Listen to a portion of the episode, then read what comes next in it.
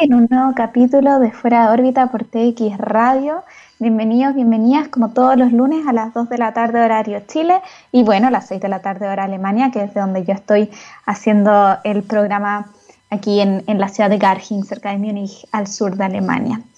Hoy día vamos a tener un capítulo muy divertido sobre un tema que yo sé que ustedes quizás querían tocar hace bastante tiempo, porque em, hace unas semanas, eh, ya, ha pasado, ya pasado bastante tiempo, eh, salió el resultado del premio Nobel, de, bueno, de varios premios Nobel de, de este año, estoy viendo si encuentro la fecha exacta, pero fue el 6 de octubre, el 6 de octubre del 2020, o sea, digamos hace un mes, salió el premio Nobel de Física del 2020 y el premio Nobel este año se le dio de manera compartida a Roger Penrose de la Universidad de Oxford, a Reinhard Genzel de acá, del Instituto Max Planck de Ciencias Extraterrestres, mi instituto vecino, y a Andrea Hetz de la Universidad de California, Los Ángeles, en Estados Unidos. ¿Qué es lo que tienen de especial estas tres personas? ¿Qué es lo que comparten? Que las tres personas estuvieron investigando sobre agujeros negros de maneras distintas. Roger Penrose eh, es quien se lleva la mitad del premio Nobel y eh, se lo lleva por el descubrimiento de que la formación de agujeros negros es una predicción robusta a partir de la teoría de la relatividad general. Por otro lado, entre Reinhard, Reinhard Genzel y Andrea Hetz, cada uno se lleva un cuarto de premio, comparten la otra mitad del premio y se lo llevan de manera conjunta por el descubrimiento de un objeto supermasivo y compacto al centro de una galaxia. Hoy vamos a hablar de ese objeto supermasivo y compacto como eh, un agujero negro supermasivo que está al centro de nuestra galaxia. En, global, estas tres personas lo que hacen es trabajar en el tópico agujeros negros. Es un tópico que siempre ha fascinado, que hemos hablado antes aquí en Fuera de órbita. Estuvimos con José Utreras al principio, ya hace meses atrás, hablando justamente sobre agujeros negros supermasivos. Hoy día vamos a estar recordando eso, pero también nos vamos a ir al otro extremo de la cadena de agujeros negros. Y vamos a estar con Cristóbal Centeno, él es estudiante del Magíster en Física de la Universidad de Chile y nos va a estar hablando de la otra parte, los agujeros negros primordiales. Agujeros negros que podrían tener la masa de la Tierra, por ejemplo, pero un tamaño de centímetros. Agujeros negros que quizás no están perturbando su entorno, que probablemente no están perturbando su entorno de manera tan, eh, digamos, energética o, o violenta como estos agujeros negros supermasivos del centro de las galaxias, que son eh, los que se llevan el premio Nobel, en este caso en particular el del centro de nuestra galaxia. Así que vamos en la primera parte del programa, como siempre, yo les voy a hacer una introducción a este tema de agujeros negros, vamos a recordar cómo es que se forman los agujeros negros que conocemos, cómo es que em, los hemos podido detectar. Y vamos a abrir esta pregunta a, bueno, les adelanto, entendemos bien los agujeros negros supermasivos, estos monstruos de miles de millones de veces la masa del Sol que están al centro de nuestras galaxias, entendemos más o menos bien la presencia de agujeros negros de masa estelar, agujeros negros que pueden tener unas cuantas decenas, unas cuantas centenas de veces la masa del Sol. Eh, de hecho, vamos a recordar, también estuvimos hablando esto hace un tiempo de uno de los descubrimientos, de los últimos descubrimientos del LIGO, de la detección de ondas gravitacionales, que también ha logrado entender un poquito mejor el tema de los agujeros negros de masa intermedia. Y después nos vamos a ir con nuestro entrevistado a comentar, por supuesto, cuáles son eh, las repercusiones que tienen en las personas que trabajan en agujeros negros este premio Nobel y en particular qué es esta otra rama de agujeros negros, qué, qué son estos agujeros negros pequeños que son los llamados agujeros negros primordiales. De eso vamos a estar hablando con Cristóbal Centeno y de agujeros negros vamos a estar hablando aquí en todo, todo, todo, este programa. Así que, como siempre, nos vamos a ir con un poquito de música antes de empezar. Esto es The Killers y Spaceman. Estamos de vuelta a órbita y como ya les había adelantado, hoy vamos a estar conversando sobre agujeros negros. Agujeros negros de distintos tamaños. Nos vamos a ir, vamos a partir, bueno, con los más grandes y después vamos a llegar al final de esta sección con nuestra entrevista con Cristóbal Centeno a los más chiquititos, estos agujeros negros primordiales de los cuales nunca hemos hablado en fuera de órbita. Así que vamos a ir ahí saltando entre conceptos que quizás ya han escuchado, recordando algunas cosas y también repasando todo lo que fue el Premio Nobel de Física del 2020 que se entregó hace casi un mes a estos tres científicos y Andrea Hertz también dentro de ellos como una de las muy pocas mujeres que han recibido hasta el día de hoy un premio Nobel en física, cosa que esperamos que cambie, por supuesto, en los próximos años. ¿Qué es un agujero negro? Eso es lo primero que tenemos que entender para, para poder em, conversar hoy día sobre este tema. Y un agujero negro, en palabras muy simples, no es más que un objeto extremadamente denso que está en nuestro universo. El concepto de densidad está relacionado tanto con la masa del objeto como con su tamaño. Y esto es muy importante porque hay veces en que pensamos que los agujeros negros son simplemente unos monstruos, unas cosas enormes que están por ahí dando vueltas en nuestro universo. Pero en verdad, un agujero negro puede ser muy pequeño, como lo vamos a ver después con Cristóbal, del tamaño de una canica, del tamaño de la uña de un pulgar, o puede ser un objeto tremendamente grande de varios kilómetros de tamaño. Esto va a depender de la masa. El concepto de densidad es cuánto material yo puedo empezar a comprimir en un espacio. Eso es lo que hace que sea diferente, por ejemplo, si es que eh, uno agarra una, bala, por ejemplo, de plomo o una, una pelota del mismo tamaño. Yo voy a tener el mismo volumen, voy a tener el mismo, un objeto de un mismo tamaño en mi mano, pero los pesos que voy a sentir van a ser distintos, porque va a haber más material concentrado en la bala de plomo que en la pelota de plástico que sea exactamente del mismo tamaño, de la misma forma. ¿Y por qué es relevante este tema de la densidad, este tema de la masa y del tamaño? Bueno, porque en el universo todo, la manera principal en la cual los objetos se relacionan es a través de las fuerzas de gravitación, las fuerzas de gravedad. Y esas fuerzas de gravedad van a depender directamente de la masa entre dos objetos que estén interactuando, cuánto es la masa del objeto 1 y la masa del objeto 2, y también de la distancia a la cual estén. Entonces, cuando yo tengo un objeto, como por ejemplo la Tierra, yo no me puedo acercar más al núcleo de la Tierra o a la masa de la Tierra que la superficie terrestre. Tengo, tengo un límite, tengo un borde. Nuestro planeta Tierra tiene un tamaño definido, tiene una masa y un tamaño definido, y yo solamente me puedo acercar hasta, ese hasta esa distancia, digamos, del centro. Porque en general em, todo este tema de las fuerzas de, gravedad se van a medir desde el centro de masa, digamos, desde el, núcleo del objeto que esté mirando. Vamos a pensar todo como en esferas y en, y en círculos hoy día para, para, no complicarnos. Así que el centro, el, el centro esta esfera, de este planeta, en el caso de la Tierra, yo siempre voy a estar a una distancia determinada de ese centro. Em, ¿y, por qué es relevante que siempre vaya a estar a una distancia determinada? Bueno, porque yo, si salto, si, si ustedes pegan un salto desde la superficie terrestre, siempre van a volver a caer a la superficie terrestre. Eso es porque no pueden pegar un salto con el suficiente impulso como para salir. ¿Pero es eso posible? Por supuesto que es posible. Hay algo que se llama la velocidad de escape, que es la que permite que a medida que ustedes se impulsen con más fuerza, quizás ocupando un trampolín, quizás ocupando algún tipo de motor, eh, como lo hacen los cohetes, puedan salir, despegar y alejarse de em, este, este campo gravitacional de la Tierra que los mantiene ahí sobre la superficie terrestre.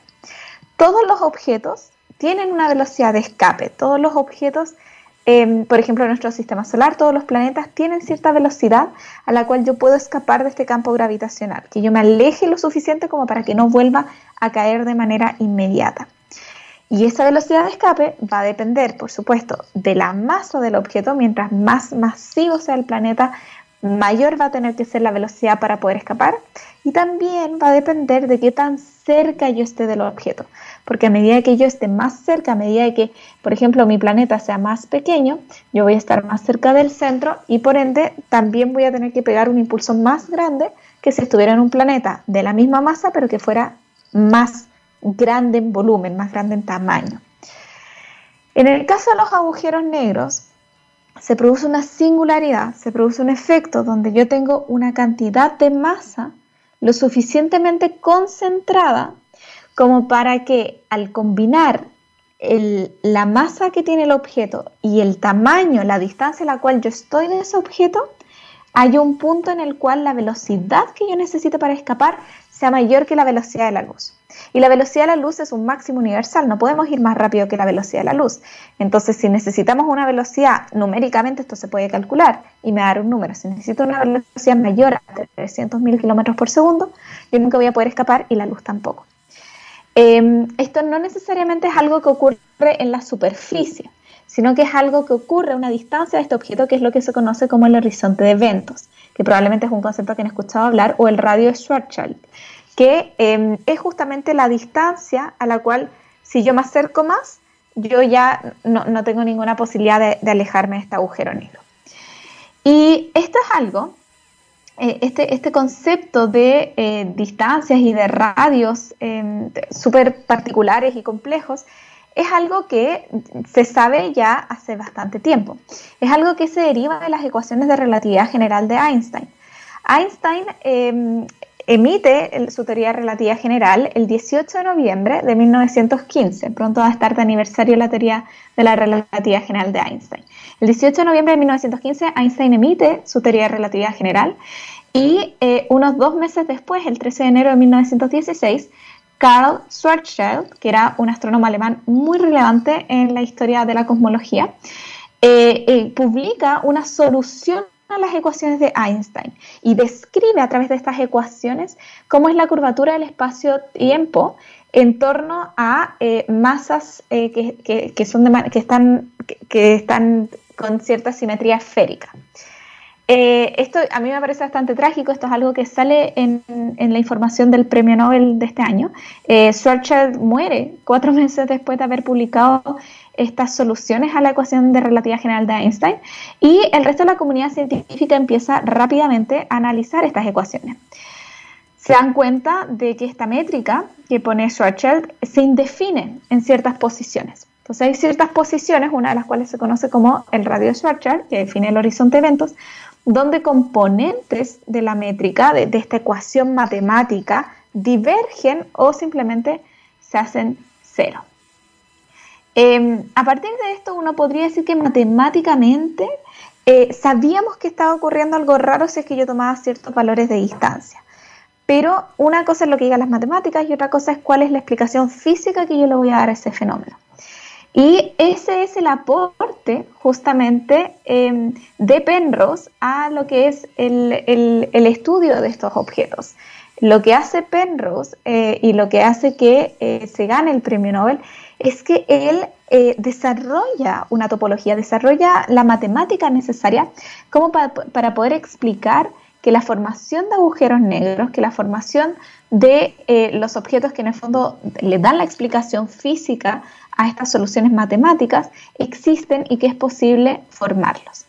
Em, Penrose publica esto eh, bastantes años después de, que esto se, de que, se haya publicado la, parte matemática, eh, pero abre la puerta a que estos objetos realmente se pueden producir, a que estos objetos realmente pueden existir en el universo. Y es por eso, por la, por la parte de entender que es posible, por ejemplo, que una estrella colapse y que después de la muerte de una estrella el material se recoge y forma un agujero negro y también explica qué es lo que va a pasar cerca de un agujero negro, qué es lo que pasa con el tiempo cerca de un agujero negro, es que él se gana el premio Nobel. Por otro lado, tenemos la contribución de Reinhard Genzel y de Andrea Hertz.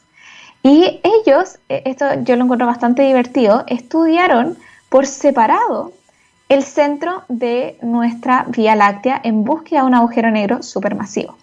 Porque hay que entender que en 1900, en, todo el, siglo pasado, en paralelo, además de que se estuviese haciendo toda esta parte teórica de entender las matemáticas, de entender cómo iban las fórmulas, también se estaban haciendo muchos descubrimientos observacionales muy interesantes. Se descubrieron los cuasares, por ejemplo. ¿Y qué eran los cuasares? Los cuasares eran fuentes de emisión de radio muy intensas que parecían provenir, provenir de distintas partes del universo. En ese entonces ni siquiera teníamos bien claro que el universo se extendía más allá de nuestra Vía Láctea. Pero a través del estudio de estos objetos, los astrónomos, las astrónomas de esa época se dieron cuenta de que estas fuentes energéticas muy puntuales eh, que liberaban grandes cantidades de energías estaban proveniendo de fuentes extragalácticas. Y no solamente extragalácticas, sino que de fuentes increíblemente lejanas, tan lejanas que no podíamos ver las galaxias de las cuales provenían, no se podían ver en el óptico, pero sí veía esta emisión muy energética en el radio.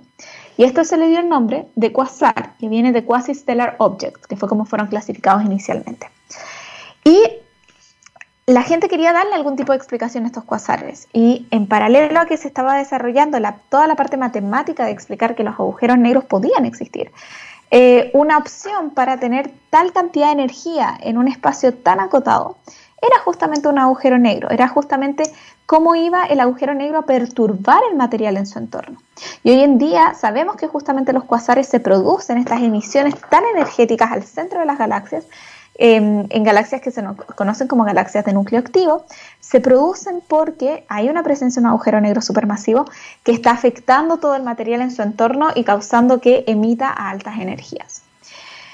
Esto hizo pensar que, bueno, si hay agujeros negros supermasivos en otras galaxias, ¿por qué no hay uno en el centro de nuestra galaxia? Ahora, el problema es que, como ya hemos dicho, los agujeros negros no emiten luz, porque los agujeros negros tienen esta velocidad de escape increíblemente alta que hace que no puede escapar ni siquiera la luz de eh, pasar cerca de un agujero negro. Entonces, ¿cómo puedo darme cuenta de que hay un agujero negro si es que no tengo toneladas de material que se están calentando y cayendo sobre este objeto tan masivo? Una manera de darse cuenta es analizando otras fuentes que sí emitan luz y que pasen lo suficientemente cerca del agujero negro como para ser perturbadas en su comportamiento o en su dinámica usual, pero, mm, pero que las pueda seguir viendo, que las pueda seguir trazando.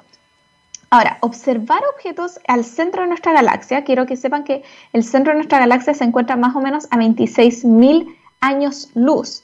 O sea, nuestra estrella tarda varios millones, miles de millones, no, millones de años en darle una vuelta a nuestra Vía Láctea. De hecho, el Sol tarda exactamente 200 millones de años en darle una vuelta al centro de nuestra Vía Láctea, que está a 26.000 años luz. Entonces, ¿cómo podemos observar un objeto. Para observar objetos que están al centro de nuestra galaxia, la emisión de estos objetos tiene que atravesar muchísimo polvo, muchísima cantidad de nubes interestelares. No es algo simple. De hecho, no se puede observar con eh, la luz en el óptico. Hemos hablado antes de que hay em, distintas, eh, digamos, energías, distintas frecuencias donde yo puedo observar. No se puede ocupar utilizando luz que pase por el óptico, porque si ocupo luz que pase por el óptico, entonces em, va a estar, se, va a absorber por completa toda la emisión y no se va a alcanzar a ver. Lo que tengo que usar es otro tipo de energía, que es la energía que está en el infrarrojo. Y estos dos equipos de Reinhard Herzl, que lo hizo ocupando telescopios del norte de Chile, el VLT en Paranal, que es un telescopio del Observatorio Europeo Austral, y eh, Andrea Goetz, que lo hizo eh, usando el observatorio Keck, que está en Hawái, empezaron a observar el centro de nuestra galaxia en la búsqueda de estrellas eh, que pudiesen caracterizar de buena manera cuál era la dinámica de estas estrellas para ver si es que existía alguna perturbación.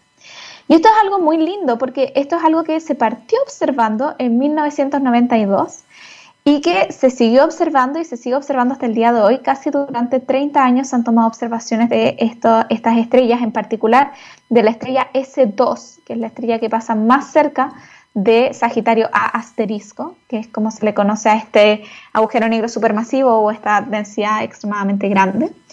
Les comento, bueno, la estrella S2 tarda 16 años en darle una vuelta a Sagitario A asterisco, darle una vuelta a este agujero negro supermasivo. Recordemos que el Sol tarda 200 millones de años, esta estrella tarda 16 años, lo cual es algo muy lindo porque a diferencia de muchas cosas en la astronomía podemos realmente ir viendo los cambios. Y si ustedes se quieren meter a ver y pueden buscar ahí en, en las redes Sagitario A asterisco y S2, van a ver cómo eh, el, comportamiento, el, ciclo de esta estrella está muy bien definido y traza una elipse preciosa. No solamente eso, sino que recientemente también salió una publicación de que esta elipse va precesando, que en verdad no es solamente una elipse, sino que es una forma de roseta, similar a lo que le pasa a la órbita de Mercurio, que podemos hablar de eso otro día, y que también es una de las predicciones de la teoría relativa general de Einstein. Esta estrella ha pasado dos veces por su velocidad máxima, que es de 7.000 kilómetros por segundo, Recordemos que la velocidad de la luz es 300.000 kilómetros por segundo, entonces 7.000 kilómetros por segundo es bastante cercano a esta velocidad, es una velocidad extremadamente alta que la pasa justamente cuando está en su máxima cercanía con el agujero negro eh, supermasivo. Y bueno, y el ancho de, de, la órbita de esta estrella es cerca de 60 mil millones de kilómetros. El análisis del patrón de movimiento de las estrellas en torno a este objeto fue el que permitió que ambos equipos eh, sacaran mediciones sobre la estimación de la masa de este objeto, que es más o menos de 4 millones de veces la masa del Sol. Al ser un objeto extremadamente compacto y masivo, la única solución es que sea un agujero negro supermasivo. Ahora, eh, no le hemos podido sacar una foto, a diferencia de lo que se hizo con el Event Horizons Telescope al agujero negro supermasivo de M87, que es una galaxia cercana, pero se espera que le podamos sacar una foto al agujero negro supermasivo del centro de nuestra galaxia prontamente. El premio Nobel, así como dato anecdótico, es bastante cauteloso y no pone en el premio Nobel que se le otorgó por la detección de un agujero negro supermasivo, sino que dice que el premio Nobel se, otorga por el descubrimiento de un objeto compacto y denso. Y después, en, el press release, por así decirlo, em, comenta que probablemente sea un agujero negro supermasivo, que es lo que toda la comunidad piensa. Entonces tenemos estos agujeros negros muy masivos al, centro de las galaxias. Tenemos agujeros negros que también provienen de las muertes de estrellas masivas y que son, eh, de hecho, los que eh, Penrose describe eh, en su teoría para explicar la existencia de estos objetos y decir que efectivamente pueden existir de manera teórica. Pero además tenemos una tercera categoría de agujeros negros, que son los agujeros negros primordiales. ¿Y qué es lo que son exactamente? Son agujeros negros muy pequeños, agujeros negros que observacionalmente no hemos detectado y agujeros negros de los cuales vamos a estar hablando con Cristóbal Centeno ahora en unos minutitos más. Así que vayan pensando en todas estas ideas, vayamos eh, pensando en, el hecho de que vivimos en un universo, que estamos rodeados de muchos objetos que tienen dinámicas interesantes, em, que la ciencia constantemente va cambiando, que necesitamos también trabajar en equipo. Una lección muy importante del premio Nobel es que es un premio Nobel compartido, es un premio Nobel que se le da a varias personas porque todos los grandes descubrimientos, por supuesto, se hacen en equipo y en colaboraciones. Ahora nos vamos con una canción cuyo título nos viene así como anillo al dedo, como siempre.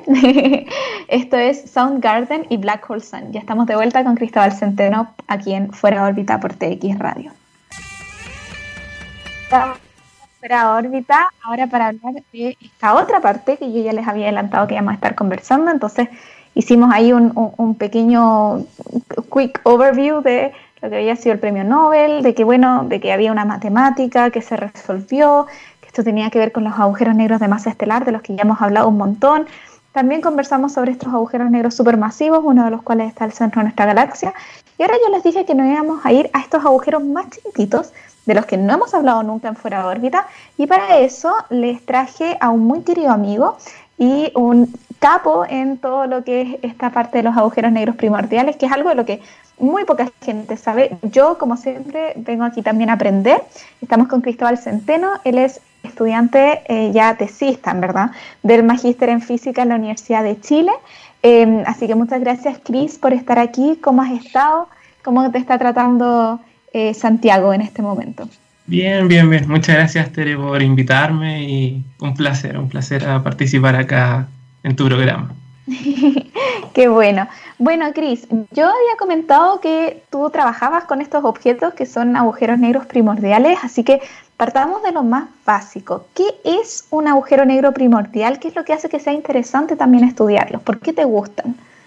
Mm, oye, una pregunta bastante buena. Eh, bueno, como el, nombre lo dice prácticamente todo, como son, se apellidan primordiales porque se tienen que diferenciar de alguna forma con los otros tipos de agujeros negros, que son los que tú bien explicaste al principio, que son los agujeros negros astrofísicos.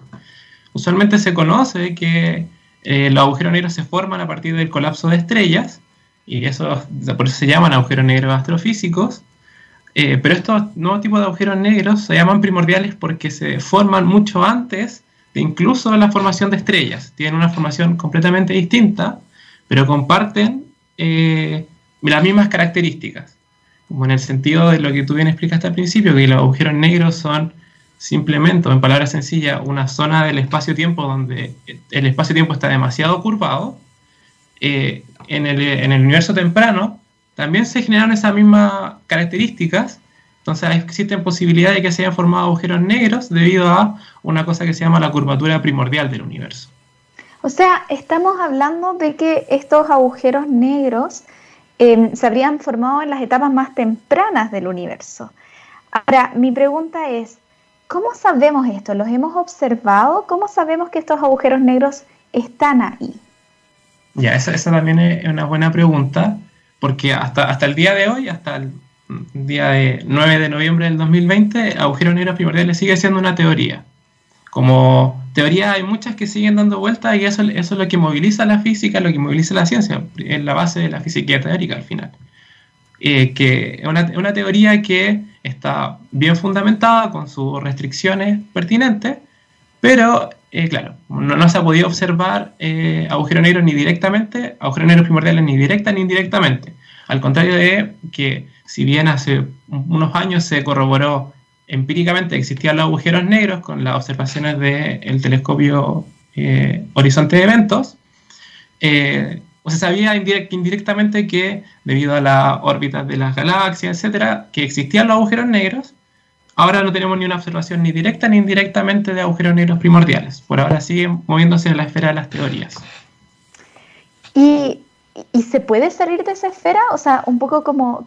Eh, eh ¿Cómo, ¿Cómo, uno lograría quizás observar estos objetos? Porque para que todos entiendan también, mientras nos vamos a objetos más pequeños, más difíciles observarlos. Los agujeros negros supermasivos en el centro de las galaxias son relativamente fáciles de observar porque también impactan muchísimo en su entorno. Los agujeros negros estelares son bastante difíciles de observar. De hecho, pocas veces hemos encontrado agujeros negros estelares, pero pensamos que hay muchos. ¿Cómo podríamos observar un agujero negro que podría ser del tamaño de una uña, o sea, objetos muy pequeños. ¿Cómo los podríamos observar? Ya, esa, eh, para resolver esa pregunta viene también, viene también de la mano del por qué en estos últimos años ha habido un boom en la esferas de, también de la, cosmología teórica todo, sobre hablar de agujeros negros primordiales, porque si hablamos de la historia, eh, los agujeros negros primordiales se teorizaron en los años 60 por un, un par de científicos de Rusia y después incluso Hawking ah, hizo sus primeras publicaciones sobre agujeros negros primordiales en el año 70. Entonces después se guardó eso en la librería de teorías porque, bueno, teoría, la teoría siempre avanza más rápido que la tecnología en la cual nos permite observar las cosas. Entonces efectivamente se sabía de que si bien era casi imposible en los 70, 80 observar agujeros negros masivos, como tú bien dices, más imposible aún iba a ser que se observaran agujeros negros muy pequeños, porque el raciocinio lógico es que estos agujeros negros primordiales tenían que ser de masas más pequeñas que estos agujeros negros supermasivos. De hecho, se, después lo vamos a conversar más adelante, pero una de las teorías que se, dice, que se propone a partir de cómo se forman estos agujeros negros supermasivos que están al centro de las galaxias, también pueden ser originados debido a una fusión de muchos agujeros negros primordiales en el universo temprano.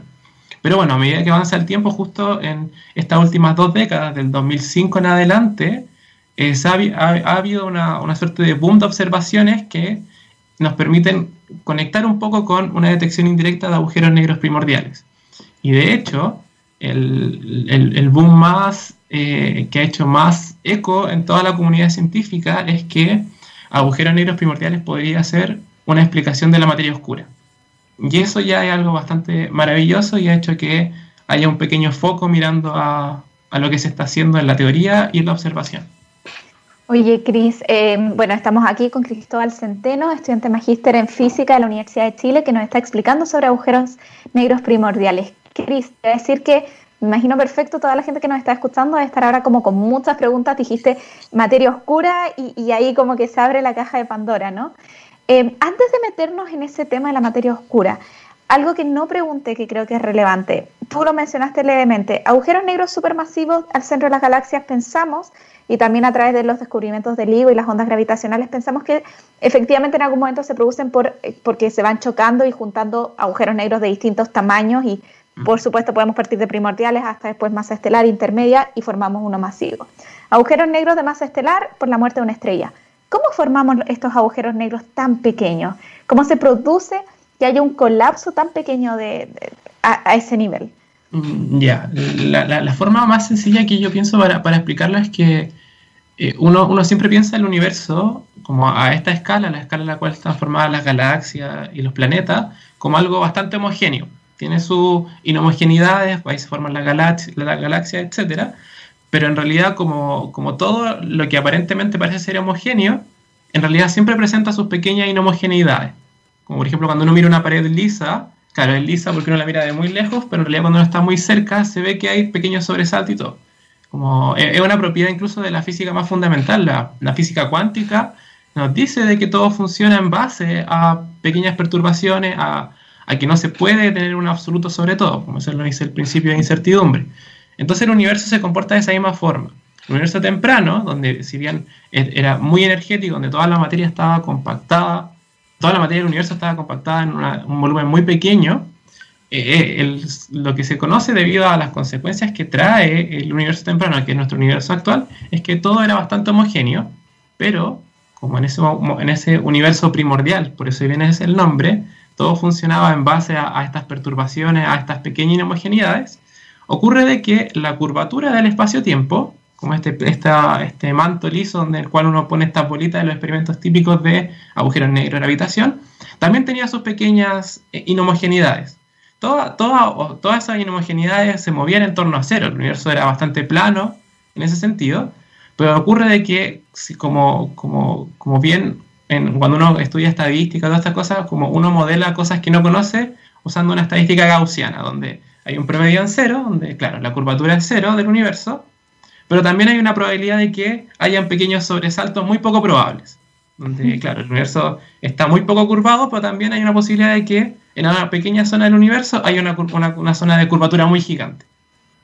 Y esa, esas zonas de curvaturas muy gigantes, que son poco probables, pero existen, o sea, que deberían existir, eh, colapsan en un agujero negro en etapas tempranas del universo.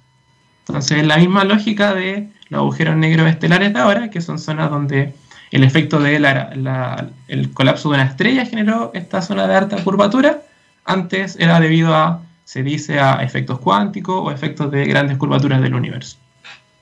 Tremendo, no, súper interesante, súper complejo también de estudiar. Y tú estabas mencionando antes, no, no puedo dejar esto pasar, por supuesto, que además se podían relacionar con la materia oscura.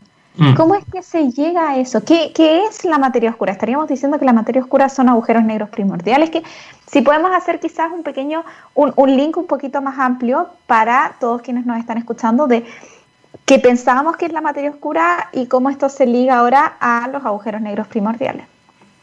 Ya, la, materia oscura, en su, explicación más, más simple, es, la, es una materia que porque tiene el apodo de el, nombre de materia es porque interactúa mediante la gravedad.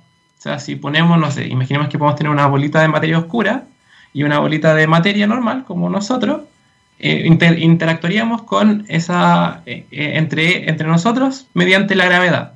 Entonces, si nos imaginamos un universo vacío sin nada, estas cosas empezarían a orbitar entre sí. Esa es la esencia de por qué se llama materia. Y por qué se llama oscura es porque este tipo de materia no interactúa con la luz o interactúa débilmente con la luz. ¿Qué significa eso? Si un rayo de luz va hacia esa materia oscura, para la materia oscura o para la luz, esa materia no existe. La atraviesa o la desvía poco, dependiendo de cómo uno juegue con el concepto de qué significa que esté débilmente asociada con la luz. Entonces, eso por un lado es la materia oscura. Entonces, ¿cómo uno relaciona el concepto de agujeros negros primordiales con materia oscura?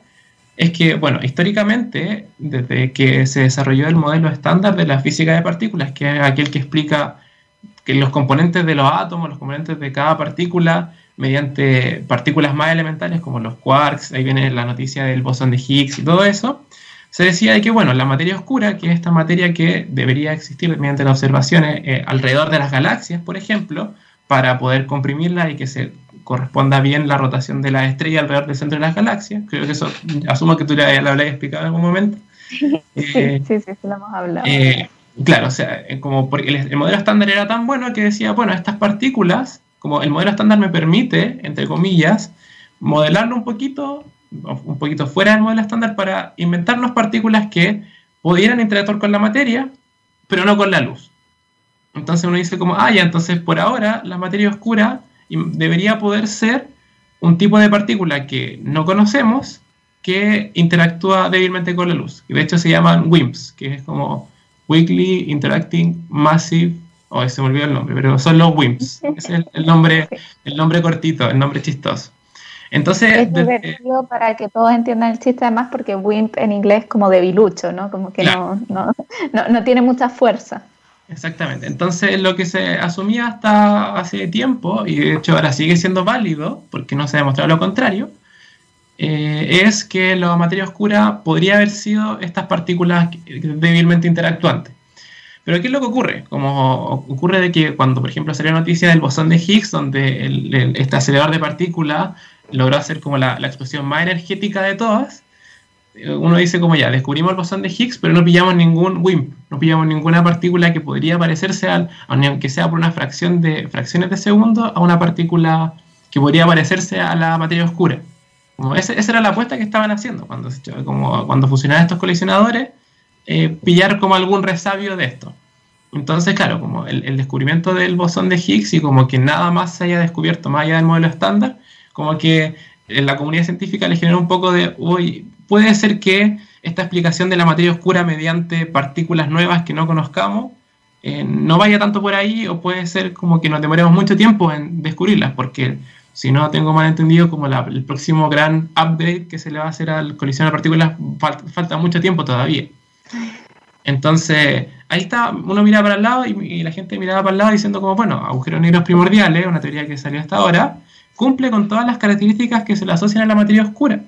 Son oscuros porque son agujeros negros y son débilmente interactuantes con la luz porque, bueno, como todos saben, como la gente que cacha un poco más de relatividad general, entiende que los agujeros negros, o sea, la masa igual hace desviar los rayos de luz, pero como los agujeros negros primordiales son tan pequeños, no la desvían tanto, entonces no la podríamos ver. Como emula que no interactúe con la luz. Y también, como son agujeros negros, tienen masa y pueden interactuar con la materia. Entonces calzan perfecto con la definición de una materia oscura. Entonces eso es fantástico, como que la gente empezó a decir, oh, pues entonces puede ser que la materia oscura sean agujeros negros primordiales y en base a eso hemos estado trabajando para ver si eso se cumple o no, bajo qué restricciones, bajo qué no. Porque igual hay una observación importante de que estos agujeros negros primordiales existirían desde el origen del universo. Claro, no, y súper interesante, súper interesante cómo se va haciendo este nexo también, como la gente pareciera que al enfrentarse a un problema se va acordando como de, oye, esto se dijo hace tantos años atrás, veamos qué está ocurriendo. Eh, Cris, ¿en qué estamos ahora? O sea, en el fondo, a partir de esto, ¿cómo se avanza? ¿Cuáles son los problemas que tú estás solucionando? Eh, ¿Cómo podríamos seguir avanzando hacia entender si es que estos agujeros negros primordiales tienen algo que ver con la materia oscura, si son cosas distintas, encontrarlos, no sé, ¿qué es lo que se está haciendo ahora? Mm, ya, ahora hay, yo lo podría separar en tres caminos principales. Un primero, agujeros negros primordiales es una puerta de observación que nos ayudaría, entre comillas, a entender de mucha mejor manera el universo primordial. Y primordial estoy hablando del universo pre-Big Bang o en etapas instantes después del Big Bang. Big Bang tiene una nueva acepción cuando uno habla de, de este tema un poco más profundo, pero de manera sencilla se puede explicar que en la física pre-Big Bang agujeros negros primordiales nos ayudaría a decir ciertas cosas de ese universo. Por otro lado, también tiene que ver con que, bueno, si asumimos la existencia de estos agujeros negros primordiales, ¿qué impactos podría tener en nuestro universo que observamos el día de hoy? Y eso nos ayuda, ayudaría también a decir, bueno, si un, ejemplo típico, eh, nosotros sabemos de que la radiación del fondo de microondas se formó en un cierto tiempo una vez que había nacido el universo. Entonces, si nuestro universo hubiese tenido agujeros negros primordiales muy, pero muy pequeños, estos agujeros muy pequeños empezarían a radiar por la radiación de Hawking, que es este efecto medio cuántico que los agujeros negros liberan temperatura. Entonces dice, bueno, si hubiesen habido estos, agujeros negros muy pequeños en esa instancia, hubiesen adelantado, o sea, atrasado eh, la generación de esta radiación de fondo de microondas, y eso no podría ser. Entonces uno dice como, bueno, agujeros negros primordiales muy tan, tan, tan pequeños no podrían existir, pero son a escala como de micro, pero micro, microgramos. Entonces uno dice como, bueno, vamos observando cosas del universo y vamos ajustando esto a nuestro universo con agujeros negros primordiales y vamos entendiendo un poco mejor la teoría. Y vamos entendiendo hacia el final, estos agujeros negros son demasiado probables, poco probables, si, por ejemplo, eh, ah, y también se me olvidó decir que a priori siempre se va a asumir de que los agujeros negros primordiales son la materia oscura, porque son básicamente cosas que se cumplen las características de la materia oscura, entonces uno la junta con la materia oscura y no con la materia iónica que somos nosotros, las estrellas, los planetas. Eso por un lado. Entonces, claro, uno juega diciendo como, ah, efectivamente, eh, todas estas observaciones dicen ya, los agujeros negros primordiales podrían existir, pero no podrían ser, por ejemplo, el 100% de la materia oscura, podrían ser, no sé, un 10%, un 1% o incluso un 0,1%. Pero eh, uno, uno ya sabe que, por ejemplo, en la materia oscura un 30% de la materia del universo que no conoce, y si uno conoce, por ejemplo, el 1% de esa materia que no conoce, y pasarla a ser conocida, ya es un gran avance. Entonces, eso por un lado. Y por último, por último, lo que tú decías, como cómo ahora está avanzando todo, es que, bueno, aparte de que cada día salen nuevos resultados de nuevas observaciones que directa o indirectamente miden los efectos de agujeros negros primordiales, por ejemplo, no sé, los efectos de lente mirando galaxias lejanas, o, y lo que está, está siendo muy interesante el día de hoy, y yo creo que por ahí va la cosa, es la detección de ondas gravitacionales. ¿Por qué? Porque la, la, noticia se cuenta de que cuando LIGO empezó a detectar ondas gravitacionales, lo esperable era que uno midiera un evento de ondas gravitacionales y después tuviera que esperar mucho tiempo para poder medir otro evento de ondas gravitacionales, asumiendo de que la generación de estas ondas gravitacionales es debido a colisiones de agujeros negros de formación estelar. Pero ¿qué es lo que ocurre? Empezaron, prendieron la máquina y empezaron a medir un evento, midieron un evento, después, mucho, muy poco tiempo después empezaron a medir otro, y etcétera, eh, así sucesivamente. Entonces se dice, ¿cómo explicamos esta colisión de agujeros negros que no deberían existir? Probabilísticamente no deberían existir. Y uno dice como, ah, ya, pero en realidad, ¿qué pasaría si nuestro universo, además de, esta, de tener agujeros negros estelares, está lleno también de estos agujeros negros primordiales que tienen todas las masas, en teoría, que uno pudiera querer, bajo ciertas restricciones, y estos colisionarían entre sí formando ondas gravitacionales. Entonces la se dice que la detección de ondas gravitacionales va a ser principalmente de ondas gravitacionales generadas por agujeros negros primordiales y no por agujeros, negros eh, astrofísicos. Entonces, claro, pues se, lleva la, la, conversación de qué estamos estudiando cuando uno mira ondas gravitacionales a conexiones de eh, agujeros negros primordiales. Oye, Cris, muchísimas gracias por todas tus respuestas. La verdad es que yo aprendí muchísimo. Estoy segura de que todos y todas quienes nos escuchan también. Sí o sí te voy a tener que invitar para una parte 2 porque esta última parte de las ondas gravitacionales me dejó impactada. Aparte es algo muy bonito eh, que hemos tocado ligeramente con los últimos descubrimientos del LIGO hace un tiempo atrás. Pero em, yo creo que sí o sí tenemos que tener parte 2 para que nos comentes un poquito más sobre eso eh, y nos vayamos más a los datos más técnicos. Gracias, Chris, por haber sido parte de Fuera de órbita. Em, nosotros nos vamos, o sea, el programa se va, yo me voy. Eh, y recuerden que el próximo lunes volvemos con algún otro tema del universo de que estaremos hablando. No lo sé, quizás traigamos al Chris de nuevo y hablamos ahí sobre ondas gravitacionales y si no, bueno, en las próximas semanas sí o sí. De nuevo, gracias Chris, gracias a todos quienes nos escuchan. Sigan en la sintonía de TX Radio, siempre mucha ciencia, mucha tecnología para que estén informados, informadas y aprendiendo cosas nuevas. Recuerden cuidarse porque seguimos en pandemia. Yo les voy a insistir en eso en todos los programas de aquí hasta que tengamos vacuna y después los voy a mandar a vacunarse.